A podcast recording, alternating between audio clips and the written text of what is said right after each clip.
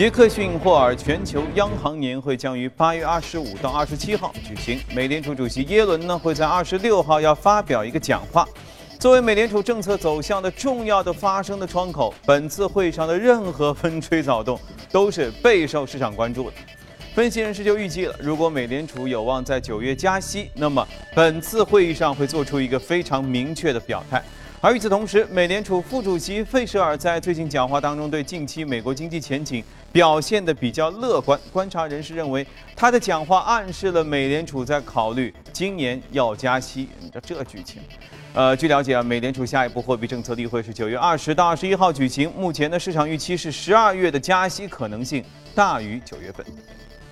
再来看一下日本，据央行的呃媒体的报道，日本央行黑田东彦行长日前表示说，日本央行不排除进一步降低今年二月份推行的负利率的政策。尽管这个有争议的政策没有有效的刺激通胀来推动经济增长，但黑田东彦指出，日本央行的负利率政策没有达到其极限。欧洲央行推行的负利率幅度大于日本，从技术上来说呢，很明显的利率还有进一步下调的空间。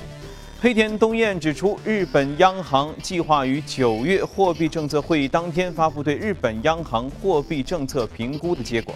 看欧洲央行好无辜哈，躺着也中枪。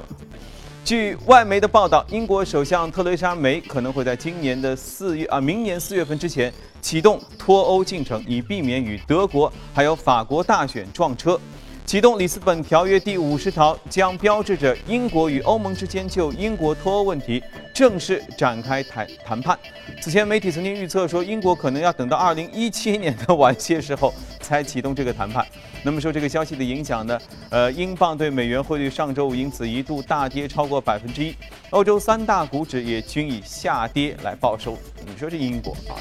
说都说好拖了，但是呢，非要弄到明年四月份、五月份才开始慢慢谈这事儿。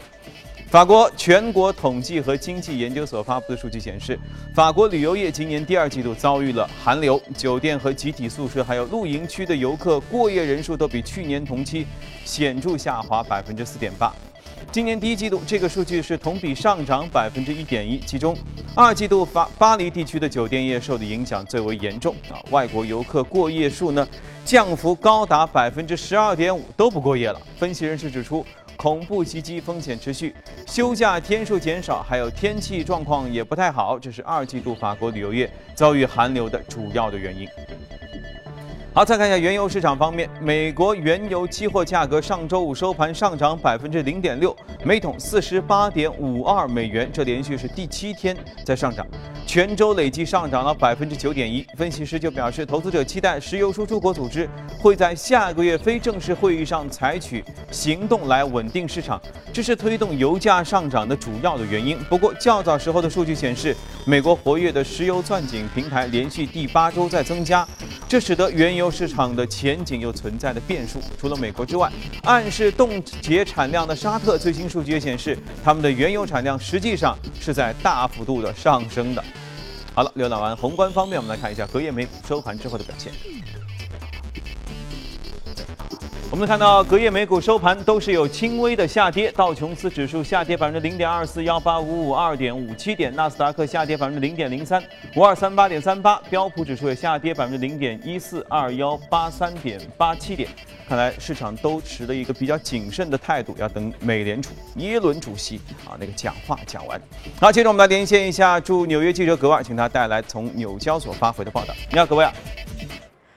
主持人，旧金山联储主席约翰威廉姆斯在上周四晚间的讲话中提到，美国经济形势继续向好，美联储可以考虑回归温和的加息节奏。早加息比晚加息来得更好。而在上周稍早时间呢，纽约和亚特兰大地区联储主席也双双暗示，九月加息的可能性依然存在。不过，目前根据芝加哥商品交易所的美联储观察工具显示，交易员对于九月加息的概率预测仅为百。百分之十八，对于年底之前加息的概率预测为百分之四十三。这个礼拜，美联储主席耶伦将会在 Jackson 后的央行行长年会上发表讲话，投资者将会密切关注他是否会对加息时点给出进一步的暗示。而目前我们看到市场也整体维持一个谨慎情绪，在平盘点位附近窄幅震荡。标普五百指数已经连续三十个交易日涨跌幅没有超过百分之一。主持人，好，谢谢各位。那么上周五以来呢，其实美国还是公布了一系列的经济数据。当然，有可能我们全部的精力或者我们主要的精力吧，都集中在女排啊、奥运会啊等等这些激烈的赛事当中。但其实这些数据正在无形的、慢慢的，可能是有持续力的影响着美联储他们的一些判断到底怎样。我们今天和嘉宾一起来聊一聊。好，今天我们来到节目当中的是国民投资的秦毅，秦总，早上好啊。上周其实数据有挺多哈，是真的，一梳理一下呢，发现哎事儿也不少，但可能呢，确实是受奥运会啊等等，就是热点比较多嘛，对不对？我们可能会分散一些注意力。那今天正好周一，您给我们一个个来梳理一下。好，因为上周呢，我看这个周五的话，美美债还是有一个显著的一个下跌的，是吧？那么收益率是平均上了四到五个基点。那么这个交易的价格的话，显示到了年底的话。我们这样一个加息的一个概率是上升到百分之五十二。其实我们看过去三周，从七月二十九号、八月五号还有八月十二号这三周，有大型的一个经济数据，包括它的一个就业数据，包括它零售一个 GDP 数据出台，它的美债跟它的一个美元的一个利率都美元一个价格都是有一个大幅的一个波动的。那么本周的话，我们有有二里周二、周三、周四周五都有四个数据要公布啊。周二的话，主要是。它的一个新屋的一个数据，那么现在的话显示它会一个下滑。当然，我们考虑到六月份它一个数据本身已经创了一个八年的一个新高，所以还是比较理想的。周三的话是一个成屋的一个销售数据，那么这个数据的话，那么显示在会会徘徊在九年的一个高点，大概是五百五十七万套这么一个水平啊，这个还是也是相当可以的。周三的话是一个耐用品，这个数据的话不一定会太好啊，但是呢比周。上那个就是六月份的话，它会比较好，因为六月份它那个数据是比较波动的，尤其像那个航空啊，包括一些那个就是军耐用军军品的一些销售。但是呢，我们看到这个数据的话，比一四年的一个高点的话，它还是要下滑了一个百分之十四，说明一个制造业一个复苏啊还在路上，还有一个还有一段比较漫长的路要走。到了周五的话，它是一个 GDP 的一个数据，那么这个数据的话，预计是上涨百分之一点一。那我觉得最重要的是周五美联储在它的一个官方网站上公布了一篇文章。嗯。我觉得这篇文章非常重要啊，因为这篇文章呢，就是说在目前的这个低利率的一个环境底下，一旦美国发生一个衰退，美联储它还有什么样的一个武器啊？其实这篇文章正好是官方人士发表啊，官方的，对对，就叫美联储权威人士了。是，我觉得呢，就是我是仔细的把它调出来，的确如此，因为他也考察了从过过往的四次啊，比如说从。九零年代到二零零零一年，包括从二零零八年到零九年这一个三三次的这么一个美美国进入到一个衰退，美联储的话，通常它有一个武器，就是说它一个短期的一个利率，它可以有一个百分之四百五到百分之五百五的这么一个降幅的这么一个空间。但是现在他手中没有武器，因为现在短期利率已经是零了，他还能做什么？那么这篇文章的话，它经典的，它用了一些模型的一个测算，觉得就是在当前的情况呢，即使美国进入到经济衰退的一个周期，美联储依然它可以通过一个资产的购买，以及包括一个远端的一个指导，来达到它的一个政策上的一个目的。嗯，说明了这样的话，我觉得市场它会重新考量，就是说认为现在的美国的这么一个真实利率可能长期的会在这么一个底部的话一个进行一个徘徊。所以呢，我觉得对未来的一个资产价格、风险资产的价格，包括一些高贝塔的一些货币。都会产生一些比较深远的影响，包括我们现在的欧元，包括我们的日元啊，这个价格有可能都会要继续一个上升，是吧？呃，包括我我在想，就是说，呃，现在的话，三他文章中也谈到一个三十年的国债一个收益率，认为如果在极端的话，有可能这个收益率会降到零点五，这是我们都不可以想象的。三十年一个国债收益零点五啊，所以对未来的一些资产的一个价格，我。都觉得会产生一个深远的一个影响啊！我觉觉得现在在笑的可能是两个人，一个是沃伦巴菲特，还有一个就是李嘉诚，因为他们都拥有了大批的一个长线的资产，包括李嘉诚拿的都是石油、天然气这是稳定的公用性事业类的。那么它的收益率的话，长期稳定在六点五到七个点，包括沃伦巴菲特有很多电力公司、百货啊或者其他企业，是吧？所以如果一旦这个长期利率下来的话，这类企业的估值将会重新的推导，给它重新一个上升的一个溢价，是吧？这是一个很明显的，嗯，对。不是，我还是没听得特别清楚哈。就这样一篇文章，而且是官方网站上自己发表的一种自我探讨的这种文章，它说明了什么呢？它是说明接下来咱这个在目前这个当今环境下，我们还是有武器的。对，因为不用着急，因为大家呢很很多人都在考虑，就是说美元你已经到了零了，现在经济情况不错，那么为了应对下一次这么一个经济的一个衰退，我们是否应该提前把这个利率抬高一点？对，那么我们从零就没有武器，没没有空间了，你上升到一或者二或者三这样的一个水平，一旦未来或者两三年以后发生一个经济衰退，你有一个空间可以下滑。那么如果你长期把这个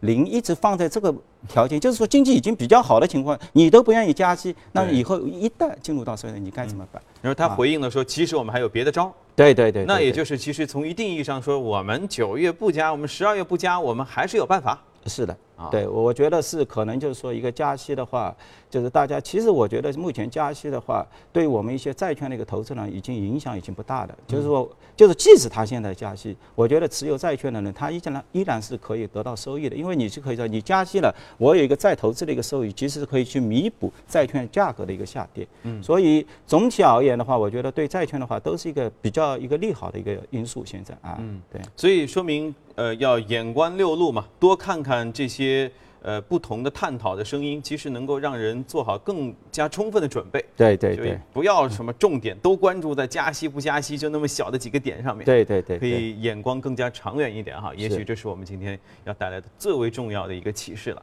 好，我们一起来看一下隔夜美股收盘的表现。来，我们来看一下。在移动美股榜当中，行业方面，家庭装饰排名比较靠前。哎，大家都喜欢在夏天装修房子吗？啊，衣服、首饰、半导体、教育、肉产品加工都排名靠前。接着在个股方面，啊，GEO 医疗设施涨幅排名第一，接着是教育的、建筑的、家庭的和服饰首饰。还真的是有家庭装潢的个股啊啊！可惜我们今天不聊这个，我们聊的是迪尔公司，是一家机械设备公司。对，迪奥的话，它也是一个全球著名的一个农业机械的公司啊。我们从零九年到至今一六年的话，它其实它的收入增长不高，只有百分之，呃，市值只增加了百分之三十，收入也只有百分之十，一个传统的一个。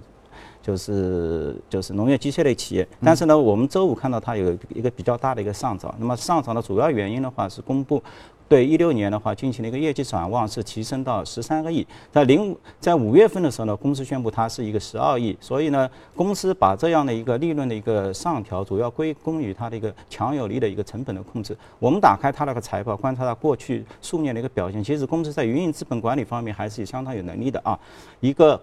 就是营运资本跟一个销售比的话，百分之三十五远远低于一个行业。从应收账款看的话，它也是目前的一个应收账款只只是跟公司九八年的一个水平。但是九八年至今的话，公司收入其实已经递增了接近有两倍了啊。包括它的一个人员的一个效率，人员效率的话，目前的话，单位员工的一个销售的话是达到了五十万美金。那么过往公司成立的三十年。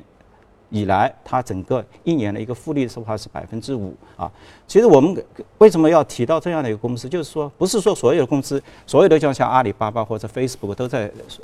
上有一个上升的一个趋势，是吧？嗯。有些企业它不可。避免了它会遇到自己的一个周期或者一个下滑。那么，而且它毕竟已经很成熟，很成熟，就是说很成熟的企业，你怎么给我们投资者拿到回报？就是每一个人其实都能够在这种公司中找到自己的一个投资点。那么公司的话，我觉得第一个通过两个办法，第一个提高股息，它原来的股息在一二年之前它只有三毛钱，现在提到了六毛钱，然后加大一个股票的一个回购，从一二年到一六年。整个十二年期间，公司是回购了价价值一百六十四亿美金的一个股票，所以他把它回购了。然后呢，总股本是下跌的。目前的话，它的一个总股本已经萎缩了接近百分之三十七啊。所以，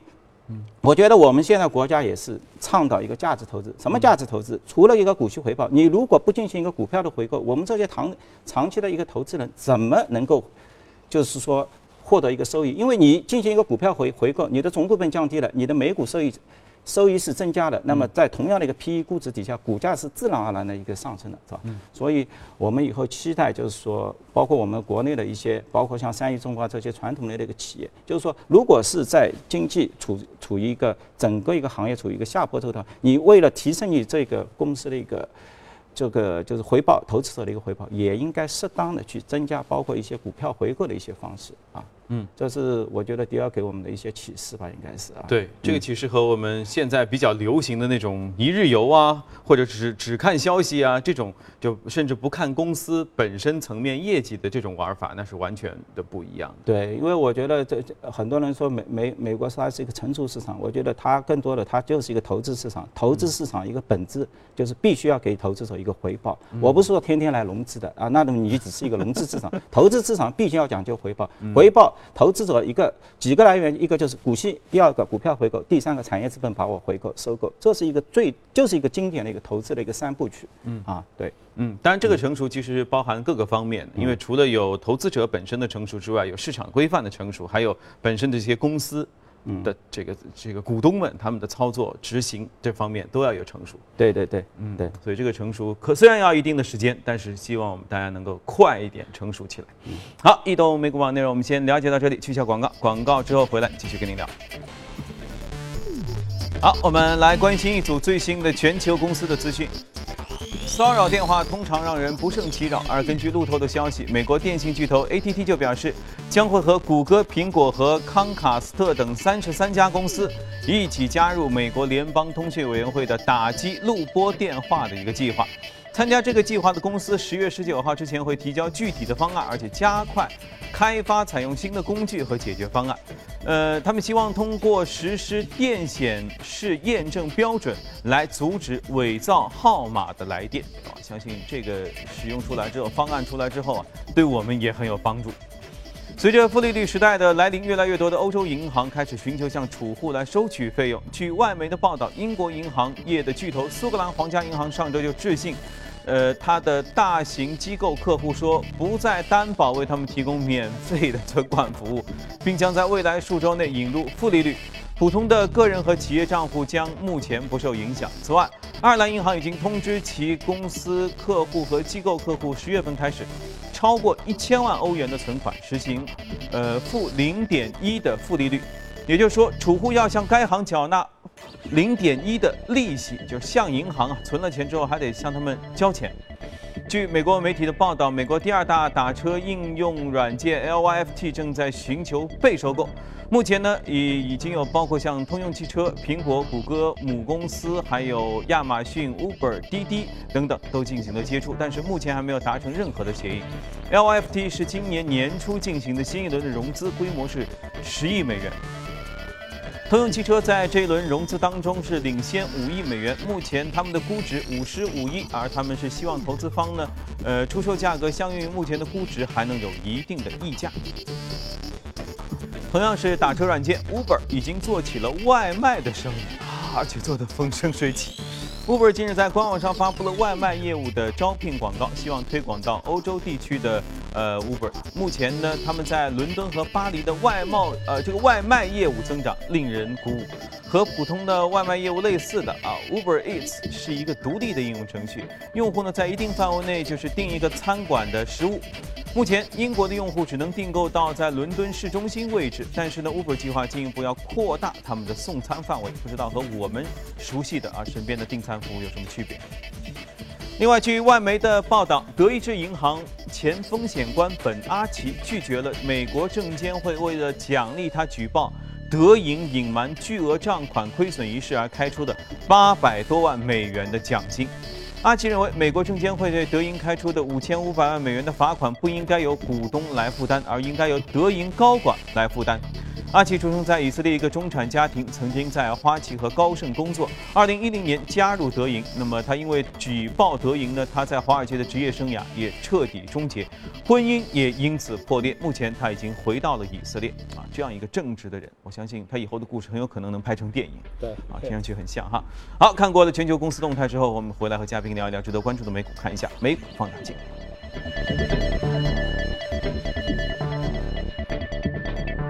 首先我们看到是，其实我们在节目当中已经提到过很多次的，美国一个非常巨大的酒业的品牌，星座品牌啊，旗下拥有很多很多各种品牌的各种酒。是的，它因为是五十五的话是啤酒，四十五的话是一个红酒，而且从一一六年到二零二零年这样的一个业绩展望的话，它的一个复利的一个递增还是蛮理想的，也接近百分之八啊，啤酒有十一，然后。红酒的话，葡萄酒有百分之四啊。这个公司的话，零九年至今的话，一个涨幅也很惊人啊，有有接近十倍这么一个空间啊，这是一个相当好的一个。那我想今这次来讲呢，主要是就刚刚主持人也谈到那个 Uber 啊，Uber 的话是在本周，它在匹兹堡的话，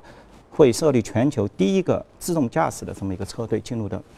就无人驾驶，就是无人驾，呃，不能说完全的一个无人驾驶。自动驾驶的话，可能旁边还有一个人，但是呢，其实它大部分的一个驾驶的可是呢，是由那个呃汽车自动完成的，只是人可能是在旁边监督。那么是坐驾驶座呢，还是坐副驾驶？人可能就是坐在那个副驾驶座这么一个位置。那驾驶座没人呢？我觉得应该这样，当然说具体是它是什么样的，我。就是我还不知道是吧？但是呢，只是从一一条新闻的话，就是说本周的话是要开始的。那么我们能够应该是可以敏感的能够发生，因为人类啊。他在开车还有一个喝酒上面，其实是花入了一个巨大的一个，花了很多钱，是吧？那你说喝酒一年是要花掉一一点五万亿美金，你说驾车一年下来累计下来有几千亿一个小时，所以一旦一个自动驾驶进入到这个普通的这个我们的一个生活当中，那么人是立刻可以从这两个方面可以解放出来，是吧？啊，所以说这次我们说这个酒类的品牌，实际上是源自于无人驾驶这个概念的刺激。对对对对，我觉得就是说。呃，我也看了一下大摩的一篇报告，是吗？那么他估计的话，整个如果无人驾驶商业化运行的话，全球的一个酒的一个销售的话，可以增长到一接近一千亿美金啊，这个一个水平。所以呢呢，对一些酒类公司，包括一些餐馆啊，就是你含有一些就是酒类销售的这种企业，都会带来很大的一个变异。所以它对我们投资人而言也是如此啊。就是说，我们一直在找这些无人驾驶啊，或者自动驾驶，其实这些技术的一个本身。包括对传统行业，它有一个很大的一个刺激作用。就是，我们即使能投不到这些自动驾驶，但是我们可以从周围的一些传统企业的一些收益上面，能够获得我们自己的一个投资回报。啊，这是也很有意思。对，以后啊，就这样，酒类公司的就就坐在那个无人驾驶的。主驾驶的位子上，对，两件事儿，乘客一个上来问他这个，万一车子有有点什么还可以接管，对吧？